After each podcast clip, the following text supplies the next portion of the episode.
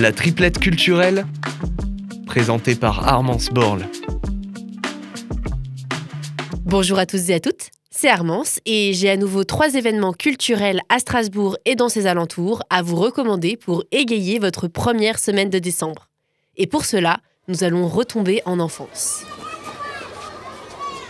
Enfin, avant de se replonger dans nos doux souvenirs, mon petit bilan culturel nous ramène plus à la réalité des parents à l'approche de Noël. Pour ce week-end de convalescence après deux semaines de maladie, je me suis remise tout doucement aux visites culturelles en me baladant au marché de Noël de Strasbourg. Alors, après une première tentative de visite samedi soir qui s'est quelque peu soldée par un échec, mais qui m'a tout de même permis d'apercevoir les magnifiques illuminations surplombant la foule fourmillante de visiteurs, je suis parvenue à arpenter les allées du marché dimanche après-midi et j'ai craqué pour les œuvres de plusieurs artisans très talentueux.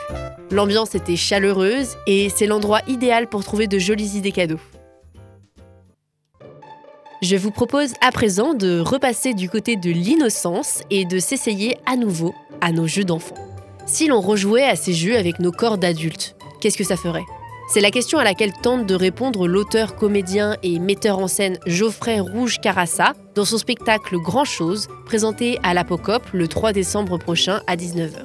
Cette performance théâtrale est un jeu, un jeu qui peut durer 30 minutes à 2 heures selon les représentations, un jeu surprenant et hasardeux dont les règles sont fondées sur une liste non exhaustive de 7 activités qui ont marqué l'enfance du comédien, telles que collectionner des objets identiques, construire des cabanes, créer des parfums avec toutes sortes d'ingrédients comme du persil.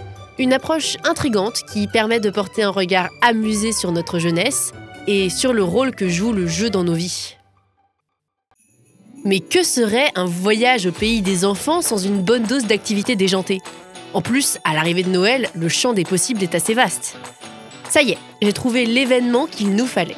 C'est le seul et l'unique festival Payton Noël organisé chaque année par l'association Pelpas, bien sûr. Pour ceux qui ne seraient pas familiers de ce must-see de Strasbourg qui nous accompagne pendant une bonne partie de la période de l'Avent, je vous expose le concept. Du 3 au 17 décembre, une trentaine de groupes de musique au genre très divers, du jazz au rap en passant par l'électro, la variété française, le rock ou encore le folk, se produisent pour animer le marché de Noël sur la place Grimeissen, puis la place de Zurich, et enfin le Molodoy, un centre autonome jeune qui propose une programmation culturelle bien remplie. Et pour les cinéphiles, le Cinéma Star accueille également dans le cadre de ce festival de Noël décalé un concours de courts-métrages sur le thème Le Monde perdu le 13 décembre prochain. En bref, on va avoir un mois de décembre bien chargé. Pour conclure cette triplette dédiée au plaisir de l'enfance, je vous propose de vous laisser bercer par les magnifiques mélodies des plus grands classiques des films animés japonais du célèbre Hayao Miyazaki. Princesse Mononoke, le tombeau des Lucioles, Mon voisin Totoro. Ces musiques qui ont marqué l'enfance de plusieurs générations depuis l'ouverture des studios en 1985, à mi-chemin entre les harmonies tchaïkovskiennes et la musique traditionnelle japonaise, sont l'œuvre de Joe Hisaishi.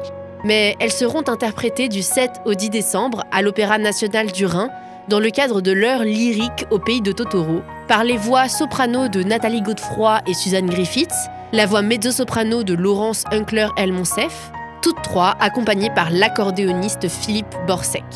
Tous les ingrédients sont réunis pour une soirée des plus émouvantes et oniriques.